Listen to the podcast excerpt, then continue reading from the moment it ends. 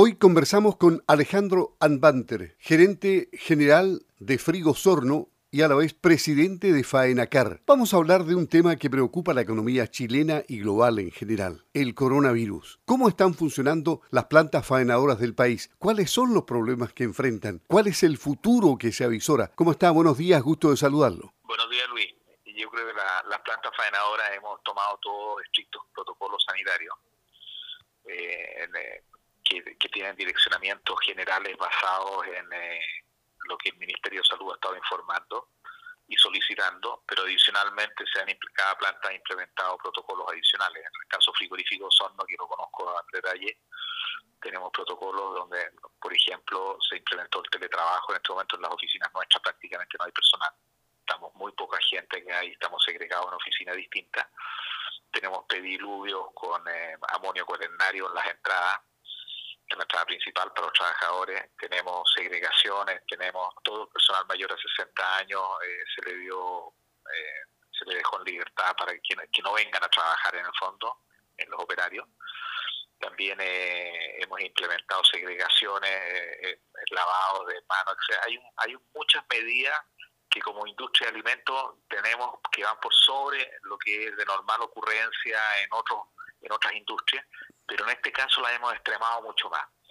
También hemos tomado medidas de corte económico con nuestra gente, hemos postergado pago de cuotas y cosas que, son cosas más propias de cada industria, pero entendemos que estamos en una situación que requiere actuar en, en definiciones comerciales, definiciones financieras y en definiciones sociales. Estamos, estamos abordando el problema del coronavirus en esos tres ámbitos. Lo que estamos observando hoy día y que los mercados están cayendo. Estamos teniendo problemas serios con los mercados. El mercado europeo hoy día prácticamente está ausente. No vemos, no vemos poder de compra para los cueros. Eh, los subproductos también están empezando a afectarse en, los mercados externos. Eh, y en consecuencia eh, estamos operando a media marcha. Primero porque hay menos personal laborando hoy día, porque toda la gente de riesgo se le dio 15 días libres Segundo, porque los sistemas están eh, funcionando más mal. En general, eh, la logística está siendo más complicada hoy día, sobre todo la de la entrega, la de viaje, eh, la parte financiera, los pagos, hay algunos, hay, hay clientes que han declarado que ellos no pueden pagar, que van a pagar en la medida que puedan hacerlo más adelante cuando se vuelva a la normalidad. En fin, yo creo que el frigorífico no está ajeno a lo que está pasando en general eh, en, a las demás industrias de alimentos y de alguna forma a toda la cadena. En general, eh, este es un tema que va teniendo una contingencia adicional día a día y día no, no, no se puede planificar nada por más de 24 horas, porque en 24 horas cambia todo. Pero hasta el momento el frigorífico ha seguido faenando, hemos bajado nuestro volumen de faena para evitar aglomeraciones de gente, para manejarnos mejor en nuestros espacios internos. Eh, estamos faenando eh, bastante menos, estamos terminando temprano, hemos acotado nuestros horarios de operación también en nuestras sucursales, en, nuestra, en nuestras filiales a lo largo de Chile, nuestras salas de venta tienen horarios distintos. Estamos acomodándonos como todo el mundo a tratar de evitar en la, mejor forma posible todo el riesgo. Y a nivel nacional, las plantas faenadoras de Faenacar, de los asociados, ¿cómo están? están en la misma contingencia. Eh, las plantas siguen operando, eh, con todos los problemas que puedan tener, pero siguen operando hasta el día de hoy. Eh, no me atrevo a decir lo mismo si eso va a ocurrir mañana, porque realmente se vive el día a día. En consecuencia, hemos elaborado planes A, planes B, planes C, planes D, entonces muchas veces se nos cae el plan A, tomamos el plan B para cada una de las áreas y, las, y, centros de costo que tienen cada una de las industrias. Y yo diría que las plantas en Faenacar están haciendo exactamente lo mismo. La, la, comunicación que he tenido con la gerencia de Faenacar y el grupo de comunicación interno, hay grandes directrices que se han cumplido. y creo que hay mucho temor eh, en general eh, de toda la población. Eh, hay, hay mucha noticia que se exagera. Ahí se había comentado que el frigorífico Sorno no está, había detenido sus operaciones ya hace algunos días atrás. Eso no, no es correcto, es falso entonces eh, se comentan cosas que, se pilló una persona por acá, que se pilló otra por allá, que fue que dio positivo o no dio positivo. pero en lo concreto no hay ningún reporte hasta el momento de que alguna planta faenadora en Chile, pues, de las de Faenacar, tenga un caso positivo de coronavirus, al menos hasta el día de hoy. Eh, mañana no sabemos porque este, eh, nadie está nadie está libre, ¿no es cierto?, de, que esto aparezca y es, altamente probable que va a ocurrir. Sea, yo creo que no hay ninguna instancia colegiada, ninguna institución, eh, ningún grupo familiar que en algún punto no tenga o no vaya a tener un, caso. esto es lamentable, pero es así. ¿Y el consumidor, cómo se ha comportado en China, por ejemplo, y a nivel interno? ¿Cómo, cómo, cómo está? Bueno, yo creo que son dos caras de la moneda. China está mostrando una reacción eh, en, la demanda, no tanto en los precios, pero en la, demanda está se nota que hay una pequeña reactivación. Es acorde a lo que uno ve en las noticias que en Wuhan, que es donde nació todo esto, ¿no va a ser declarado sin cuarentena ya hacia el 18 de abril y uno está viendo que los sistemas chinos están funcionando nuevamente, los puertos están empezando a operar de mejor forma, están, eh, la parte financiera, los pagos, es decir, se está, se está normalizando lentamente, pero está normalizando. Distinto a lo que está pasando en Chile, que nosotros todavía vamos en sentido contrario en este momento. El consumidor final hemos visto una reacción de, de, de abastecimiento importante, o sea, lo que nosotros notamos en nuestras tiendas, es que la gente está comprando y se está aprovisionando. O sea, el que compraba antes medio kilo y ya está comprando dos o tres. El que compraba eh, regularmente está comprando por sobre lo que compraba regularmente. Y hay una lógica detrás de eso. O sea, en una cuarentena de 15 días o un mes que nadie sabe cuánto puede durar esto la gente está tomando las precauciones de no tener que salir a futuro y se están abasteciendo y la carne en ese sentido es un producto esencial. Uno puede dejar de comprar galletas, puede dejar de comprar otros bienes, ¿no es cierto? Pero eh, la carne es, es, una proteína en general de, consumo permanente y, de, y en, en, en, una instancia X de sobrevivencia consecuencia, por lo mismo también de la, industria de alimentos en general, el Ministerio de Agricultura le ha dado el, una declaración de industrias estratégicas y eso ha ayudado porque se han otorgado los salvoconductos respectivos, ¿no es cierto?, para que los camiones transiten en horarios de toque de queda eh, y no tengan problemas para seguir abasteciendo las grandes ciudades como, como se está haciendo. A propósito de esto mismo, de actividades estratégicas, el presidente de la CPC, Juan Sutil, en una entrevista a 24 horas, hizo un reconocimiento a los trabajadores que, que laboran en eh, industrias estratégicas del país, porque ellos, dijo, están corriendo un gran riesgo para abastecer a los chilenos. Por lo tanto, les hizo un reconocimiento especial.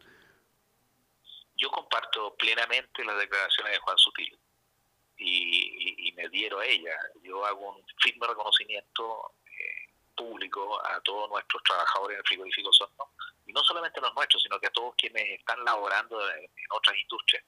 Pues la verdad las cosas es que en momentos donde hay tanta psicosis, donde hay tanto WhatsApp, tanta red social que transmite información verdadera y falsa, donde hay una gravedad que todos sabemos, pero que muchas veces es adicional, las reacciones eh, y las actitudes pueden ser disímiles, pero la gente se mantiene, se ha mantenido yo diría, con calma. Nuestra gente están en conocimiento, tienen los protocolos, eh, les hemos entregado todo. Estamos con comités diarios aquí en las oficinas eh, trabajando hasta que hasta que no se pueda más.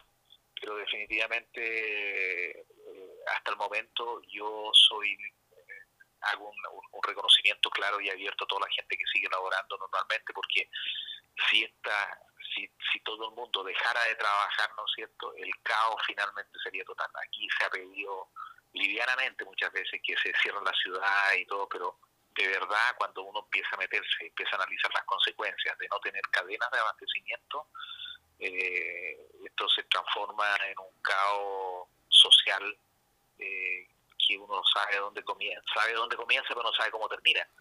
Exactamente. Con eso las cadenas productivas y las cadenas de alimentación, de alimentación básica, no pueden parar, no pueden parar. Y para eso se requiere gente. Al final los, los, los héroes anónimos de todo este conflicto son los operarios, ¿no es cierto?, que laboren en sus puestos y la gente que eh, de alguna forma está planificando en conjunto con ellos y se mantiene en la medida de lo posible en sus puestos de trabajo. Eso es lo que estamos haciendo en los frigoríficos.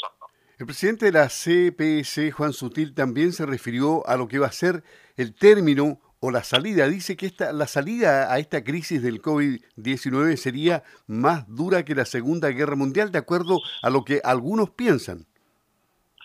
Claro, porque las guerras tienen un componente de uso y agrado. Hay ganadores y perdedores, y los ganadores normalmente movieron su industria armamentista, que tiene mucho de, producción. Eh, y, y, genera tecnología y genera comercio y flujos de comercio. Esta pandemia no tiene ganadores, no tiene ganadores por ningún lado. Pues aquí hay perdedores, aquí hay perdedores y, efectivamente yo coincido que esta va a ser la crisis más profunda que hemos tenido como humanidad, tal vez desde la media de la peste bubónica, con la diferencia que hoy día las redes de comercio y los flujos de comercio son tan ágiles que la dependencia de que esa de que esto funcione normalmente es gigante consecuencia del momento en que se frena la logística, se frenan las caras productivas, se frenan los abastecimientos, eh, también eh, el, comercio va a sufrir enormemente. Yo, hoy día los primeras, las primeras víctimas fueron los hoteles y los restaurantes. Eh, yo estaba viendo, estaba casualmente en el sur en, tema personal y, los hoteles estaban todos cerrados ya y, y, no, no se está atendiendo. En consecuencia aquí hay un impacto económico gigante que va a traer una reorganización y muchas de las entidades que tenían los flujos ajustados, como ocurre hoy día normalmente en una condición normal, no tiene problema, pero en una condición de anormalidad, tener flujos ajustados, alto endeudamiento y no tener ingresos y seguir con costos fijos, pagando sueldos, va a generar eh, seguramente trastornos importantes. Y en el otro extremo de la cadena, porque veíamos hasta los consumidores, ¿no es cierto?, la, la, cadena de pagos de restaurantes y todos los comercios que, que son los compradores de, de, los productos cárnicos, pero en el otro extremo, en, la, en, en, la primaria, digamos, en los productores de ganado, se han visto afectados ellos también. Ha, ha bajado, me imagino, la compra por parte de ustedes. Ellos se han visto muy afectados. Lo que nosotros somos, de alguna forma, en lo conceptual, en lo general, no en lo específico, somos un subproducto hoy día de la lechería, al menos en esta zona. Consecuencia, eh, en orden de prioridades, lo importante es que se mantenga eh, la producción lechera y que se pueda retirar la leche todos los días ahí están comprometidos los ingresos del mundo productor, ¿no es cierto? Y están comprometidos los sistemas productivos. O sea, si no se puede retirar la leche los predios, hay que votarla. Si no se, si hay que votarla, significa que no hay ingreso y hay, hay gastos que seguir manteniendo. Y eso sería un desastre. Por eso es que es tan importante mantener un equilibrio entre la necesidad de prevenir, ¿no cierto?, y cuarentenar versus la necesidad de seguir produciendo. En el caso de la carne, eh, el, es más flexible, no está esa necesidad imperiosa de entregar día a día, salvo cuando hay eh, compromisos financieros que están, ¿no cierto?, hay producción que está destinada a cubrir determinados compromisos financieros y que, bueno, si esa transacción no se realiza, los compromisos financieros hay que postergarlos. Y también cuando eh, los predios están eh, escasos de forraje, hoy día los sistemas productivos de carne muchas veces entrando, sobre todo aquí en la zona sur, entrando ahora en el mes de abril, mayo, cuando empiezan las heladas, el forraje empieza a escasear y los animales tienen eh, de carne tienen que salir porque es parte del ciclo, porque en invierno la, la, carga es mucho menor. En consecuencia, hay que de alguna forma prever eso, pero claramente es un problema mucho o, una, un, un ítem mucho más flexible que respecto a la producción lechera. En consecuencia, nosotros creemos que estamos ocasionando problemas del momento de no poder absorber más de lo que estamos haciendo por, por impedimento de fuerza mayor. Se están creando problemas, pero creemos que hay flexibilidades que permiten soportar también estar un tiempo sin vender animal de carne.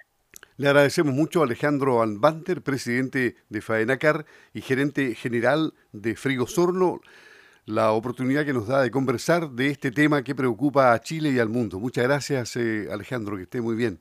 Encantado, Luis. Muchas gracias a ustedes. Ok, buenos días.